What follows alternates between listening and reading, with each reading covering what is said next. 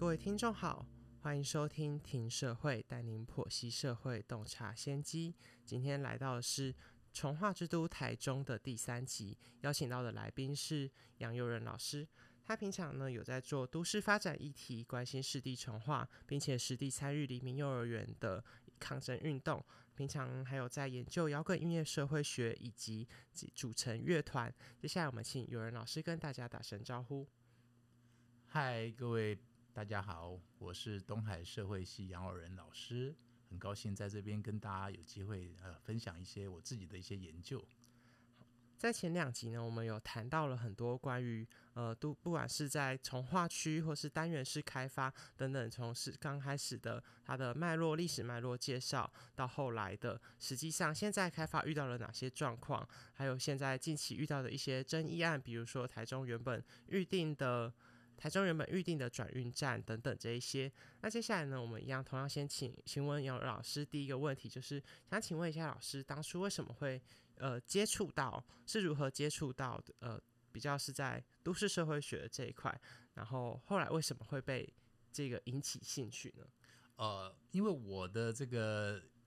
研究所我是念台大建筑与城乡研究所啊，那从大概研究所开始，我就还蛮关怀所谓空间的议题啦。特别是台湾哦，在过去啊，这一直存在着所谓高房价啊，包括说一九八八九年啊，在台北啊，曾经有一个所谓无壳瓜牛运动哦，上万名市民啊，这个夜宿在忠孝东路哦，抗议这个高房价哦，所以其实高房价问题其实是呃，我们做这个研究这个空间规划、研究城乡发展一个非常核心的。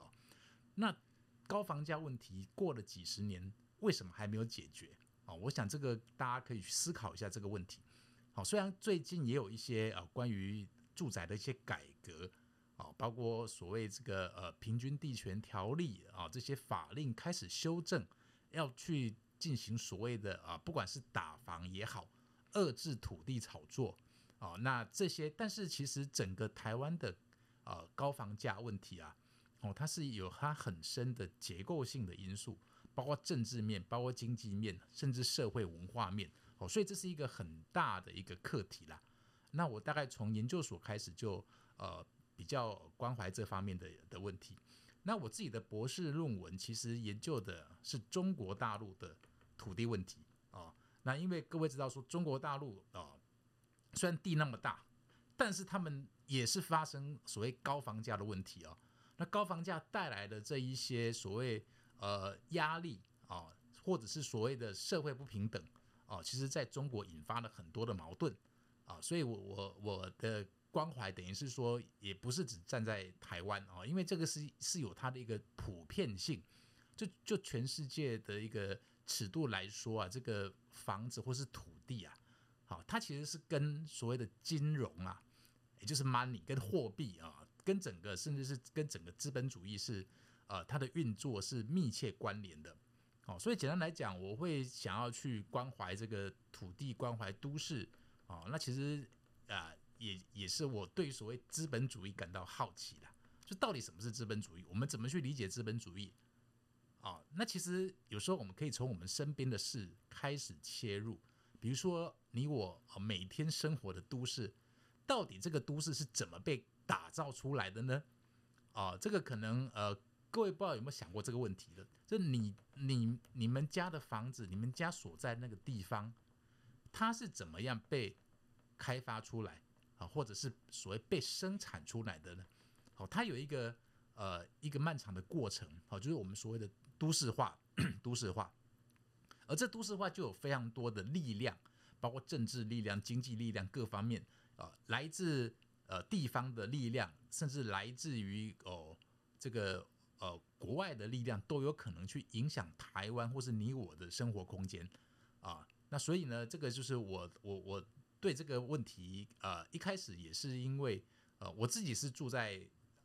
呃从一个南部啊，然后北上到台北去念书，那就看到了哇，这个为什么我我们南部的这个乡下哦，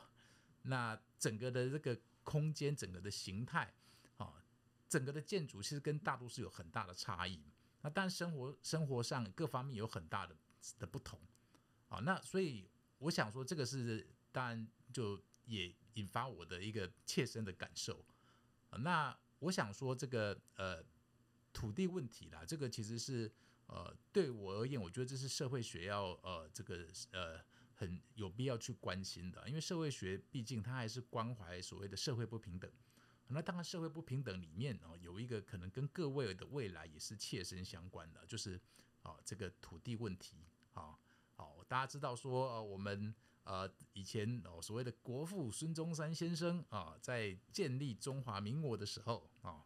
就提出了啊这个两大的这个呃目标，一个叫做平均地权啊，第第一个就叫平均地权。好，但是我们的地土地的权利是真的平均的吗？还是说？我们土地的开发、土地的使用是充满着不正义呢？哦，充满着不正义呢？哦，那我我想我就先简单啊讲到这边。哦，那后面我们还可以进一步哦往下哦更深入的来谈这个问题。在老师的经里面有一个部分算是非常吸引到我注意力，就是在其中提到老师参与黎明幼儿园的重化，呃，黎明幼儿园反对重化区的这个运动。那想先请问一下老师，当时在这个运动里面是担任什么样的角色呢？呃，黎明幼儿园它是当然是台中一个很重要的哦都市社会运动，因为它实际是整个台中的都市发展最近十年都市发展的问题的一个缩影。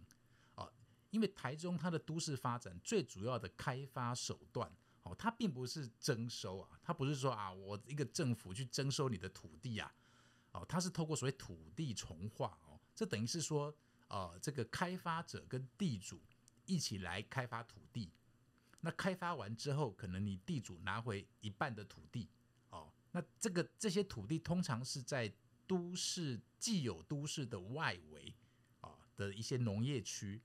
啊，那所以市地重划，它基本上就是跟台中的所谓都市的扩张往外扩张是密不可分哦。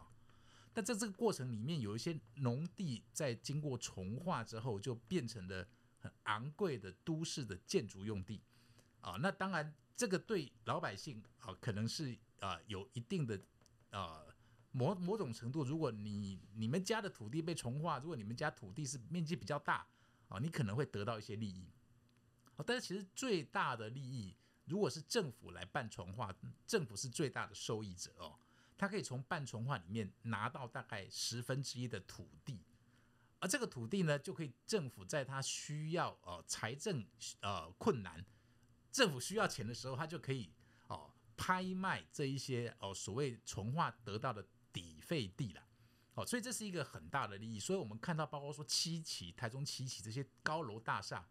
它怎么盖的呢？哦，它是需要一个很大面积的所谓的基地啊，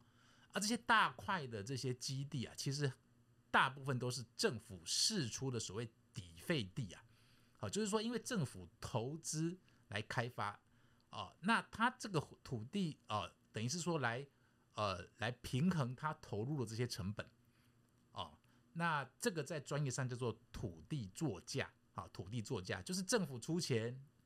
开发改造哦，你们家的环境，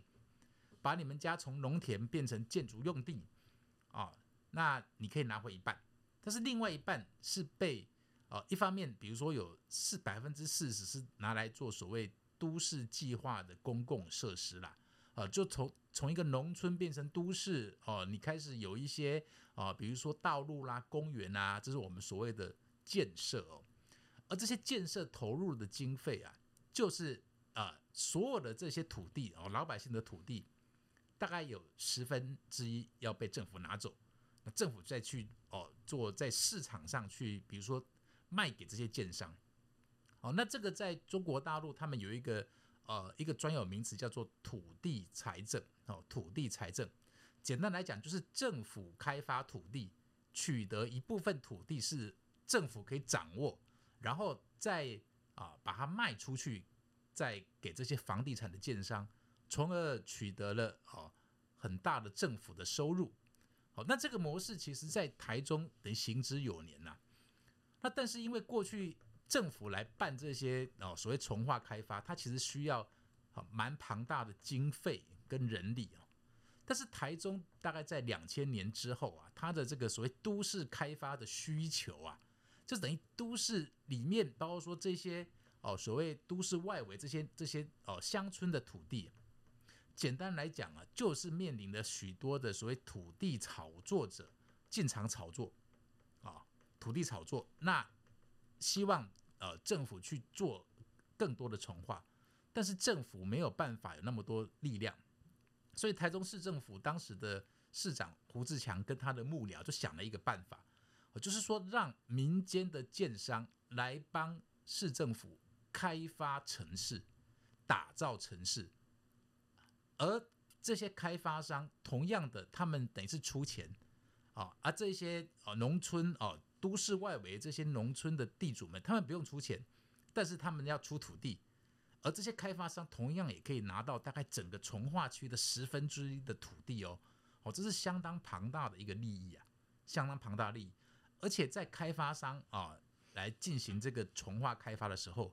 它并不是说像政府哦那样子的行政的过程。政府的公共行政毕竟还是要经过所谓民主社会的这种监督，哦，包括议会的监督，好，但是这样子的一个开发商来主导这个都市的开发，啊，主导这样具有重大公共利益开发的时候，他竟然是黑箱作业，哦，不受监督的哦，这些地主们，啊，地主们也不知道到底这个土地会怎么分配，这当中到底花了多少钱，那。我们的土地被拿走多少？这个到底合不合理？以及这样子的呃都市规划，比如说为什么会开一条马路把我们家的土地切成两半？那比如说为什么我们家原本在这个地方，那重化之后被这个开发商把我们重新分配到更远的地方？啊，所以其实这些哦都是从化呃带来了很多问题的。那简单来讲，黎明幼儿园的这个呃园方他们是。原本他们的幼儿园的土地是私人土地的，啊，是幼儿园的土地。但是这个开发商要做从化的时候，好，这个幼儿园其实是在整个从化区的边边，他们其实不想参与开发，不想参与这个从化，他们想要退划出这个从化范围，但是开发商不允许，呃，开发商就硬要把这个地方划入它的重化范围。啊，那这个其实在整个哦利益的哦分配上也出了很大的问题，整个规划的合理性上也出了很大问题。哦，所以有很多其实这样子类似黎明幼儿园的抗争，或是反对，或是异议，哦，不愿意参与重化，在台中是有非常非常多的地主不愿意参与重化。但是很多这些地主他没办法面对开发商好的压力，因为这些开发商都是。有相当庞大的力量。简单来讲，比如说，其中有一个开发商，他就他们的的一个呃本业啊，就是经营大甲真染工啊，就是我们的呃这个呃严清标啊严宽恒严氏家族，就是海线所以简单来讲，台中的这个从化到两千年之后，就是让像海线这样子的。大的地方派系来掌握，你想想看，如果你们家要从化，你说啊，我不想加入从化，那你晚上有人对你家开枪，你敢不敢说不同意？就是因为这个因素，黎明幼儿园在当时他不愿意参加从化，就被开了五枪。你看这个你可以接受吗？啊，对我们当时的很多哦，这个这个公民团体啊，包括说我们学校很多师生，对于这样的事情，觉得是呃没办法忍受。没办法接受，哦，所以其实，在在当时，哦，黎明幼儿园要反对，哦，反对拆迁，哦，等于说你从化就是怪手推土机要来了，哦，因为从化这等于是说，啊，已经啊，所谓开发商宣称已经取得，哦，所以法令规定的过半的地主的人数跟地主拥有的土地面积的过半同意了，然后市政府也批准了，所以我开发商有这个权利。我去申请法院来为我私人开发商的开发计划来进行强拆具有合法的土地所有权的老百姓的家，哦，所以这个在台中其实发生了各式各样的破迁以及反对破迁的抗争，那黎明幼儿园其实是一个当中可能是抗争呃最激烈的，甚至激烈到在二零一六年哦，当时是十一月要进行拆迁，而在二零一六年十月的时候，当时的蔡英文总统曾经到台中来巡视哦剪彩，因为台中有一个所谓新的车站要落成嘛，就现在的台中火车站，哦，这当然是很风风光光嘛。啊，这个历任市长的丰功伟业哦，大家来剪彩。然后黎明幼儿园哦，他的园长哦，就是林金莲先生，在当当时就冲到现场去进行陈抗，哦，甚至是哦，大家知道过去有所谓大埔事件嘛，哦，就是这些不愿意啊参与开发的地主，哦，为了要捍卫他的家园，哦，不惜叫做以死相见，哦，就死谏，你知道吗。就是简单来讲，你我就是要跟我的家园共存亡哦，所以当然我们社会哦，这个公民社会当然觉得不不不应该让这种事情发生嘛。哦，所以我想说，要是同样要是你啊，在这个知道这个事情的话，你在台中，我相信有正义感的市民都会站出来。而当然，这个过程需要一个所谓呃社会运动的组织哦。社会运动的这个呃运动的过程啊，这当然是一个非常呃漫长而呃艰艰苦的过程啊。那所以我个人是在 二零一六年的十一月啊，跟我们东海的很多学生，还有台中的公民团体哦，去等于是参加了黎明幼儿园的党差。党差就是隔天怪所要来的啊，所以呢，我们学生就到黎明幼儿园里面开始怎么样？就是巡守哦，我们开始巡逻，然后开始准备各式各样的抗争的道具，甚至是搬路障哦，锯马，等于是无论如何要把推土机挡下来。好，因为其实这个所谓反对哦推土机的反破迁运动，这个在台湾已经有哦相当长的历史了哦，因为台台湾很多地方都发生破迁，而台中这个黎明幼儿园当然是很有代表性的啦。好，所以简单来说呢，啊，这个拆迁黎明幼儿园是一个非常不公不义的事件，哦，而且它其实背后有很大的哦没有依法取得的庞大利益，那这当中当然是一个非常不正义的事啊。那所以我想说，我就是在当时这样子的一个情境之下，那参与到黎明幼儿园的反破迁运动，哦，并且在这个党拆之后还持续哦持持续在哦参与这个运动。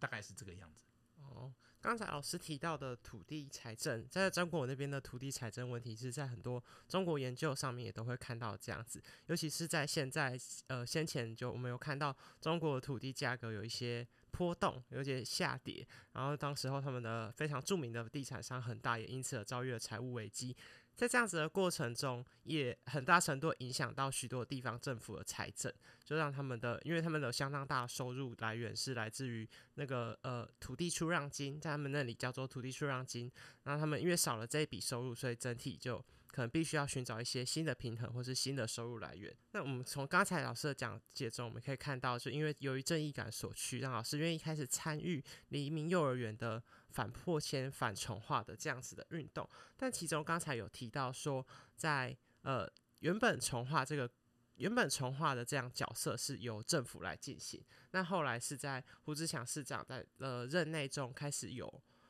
呃，尝试或进而开始开放，让私人的建商去进行去担任原本政府这个角色，而这个角色是能够取得十分大利、十分大的利益，他可以拿到十分之一的土地。那想请问一下老师，你怎么看？说为什么政府会愿意把这个非常呃庞大的收入来源，愿意把他这个权利或者是说这个利益让给建商呢？或者是他，您觉得政府的考量可能会是在什么地方呢？嗯，好，这个是一个非常好的问题哦。所以这个时间大概要拉到两千零三年那个时候。那对这个问题的一个回应，最简单来讲就是啊，炒土地的压力啊大到市政府的的这个开发的力量没办法满足这一些哦所谓土地炒作者他们的期待。哦，因为我们之前讲说。台中市的土地呃都市的发展是借由市政府推动所谓公办重化哦，就是政府来办哦的这个是呃市地重划，当然就是像最有名的七期。但是整个台中市哦，它在所谓我们讲的都市计划，在两千零三年的时候，那进行一个叫做哦通盘检讨，也就是为了往后十年的，比如说人口的成长，哦，它有各式各样的所谓土地的需求，所以我们要把都市计划的范围扩大。在在当时啊，这台中市就提出一个很雄伟的计划，他要把周边。将近上千公顷的土地，全部变成都市地化地、都市计划地区啊，然后要新增二十万的人口啊，也就是说，在两千零三年的时候，那个时候的都市计划的哦，新的都市计划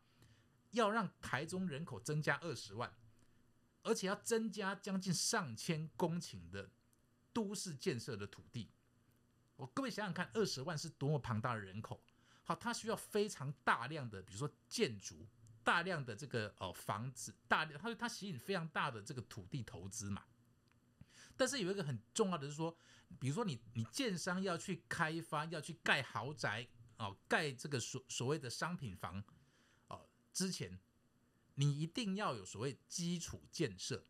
哦，就是所谓的比如说你的道路哦，你的马路哦，你的比如说你的排水系统啊。哦，你的这些包括说公共设施啊，哦，包括路灯各种各样，你要变成一个财团可以去开发的一个哦平整的都市土地，所以这个时候需要很大的投的投资啊。那政府其实它根本也没有那那么大的力量能够开发这么庞大的哦，等于是它几乎是要打造一个新城市哦，二十万人口的新城市。那这时候怎么办？政府又没钱。比如说，如果你来当市长，你要怎么办？而且所谓的各个地方哦，这些很多的财团都在买地的啦。好，这些农地啊，很多早就啊，甚至一二十年前、二三十年前就听说以后这边要变都市计划地区，这些农地很多就在炒作了。好，所以简单来讲，就是因为土地炒作的范围哦太大了，那市政府他的能力所及，他的都市的建设赶不上这一些土地炒作者的要求，所以经过各方权衡，也包括政治上的呃权衡，他就开放说哦，让有兴趣要开发的哦，当时他把这这个容纳二十万人的新城区划分为十四个叫做哦这个这个从化单元呐，那每个单元就几十公顷，几十公顷，那容纳了哦这个。呃，一万到三万人的，等于是打造十四个哦城镇的人口，那让哦各个开发商你就去怎么样？你去竞争这一些地区的开发权。你说他每一个这个开发区啦，这个从化区就让一家的建商去开发，所以这个建商为了要取得开发权哦，他有一个条件，就是你必须。哦，依照我们的法令，你你市地重划要取得，所以过半的地主就重划范围地主的人数过半，跟他的地主的土地面积过半的同意，哦，等于是取得所谓多数决，用多数决来决定这个地方，哎，要进行重划。那所以这一些有有意要争取这个所谓哦具有垄断性的开发特许权的建商，就开始怎么样？去收集所谓的地主同意书，哦，然后所以展开一系列的哦的运作，来让哦地主哦利用各式各式各样的方式，要取得过半的地主的同意，哦过半地主的同意，哦那所以呢，这个其实对于当时市政府来说，好，他等于是有一个办法，哦等于创造了一个所谓博弈，哦博弈，他就好像当一个庄家一样，他当一个庄家。然后各方人马就进来这个局里面，你们就各自去竞争哦，竞争，然后最后看哪一家先取得过半的所谓过半的地主的同意，包括人数，包括面积。好，那我市政府就有一个正当性哦，我把这个哦所谓特许的开发权就交给这个建商哦，所以它其实是一个很精妙的政治的策略，很精妙的政治策略。那在当中当然有很多的利益的交换，哦，那这个其实，在台湾的这个都市史上，也算是一个非常重要的案例。好，它其实呃，也也凸显出过去台中几十年的都市发展累积下来的哦，这样一个哦重化的路线，碰到一个哦它的瓶颈的时候，所想出来的一个解套的方案。解套方，所以它其实是一个解套的方案。第三集从有人老师与城乡研究的相遇开始，一路继续往黎明幼儿园延伸，看到当一位社会学者如何实际参与反对强迫都市开发的过程，不仅是从各个社群媒体听到，更是从事件中由内而外的剖析整体始末。下一集将探讨所谓的多数暴力的多数实物层面是如何被产生。以及从比较研究的视角提出不同的观察。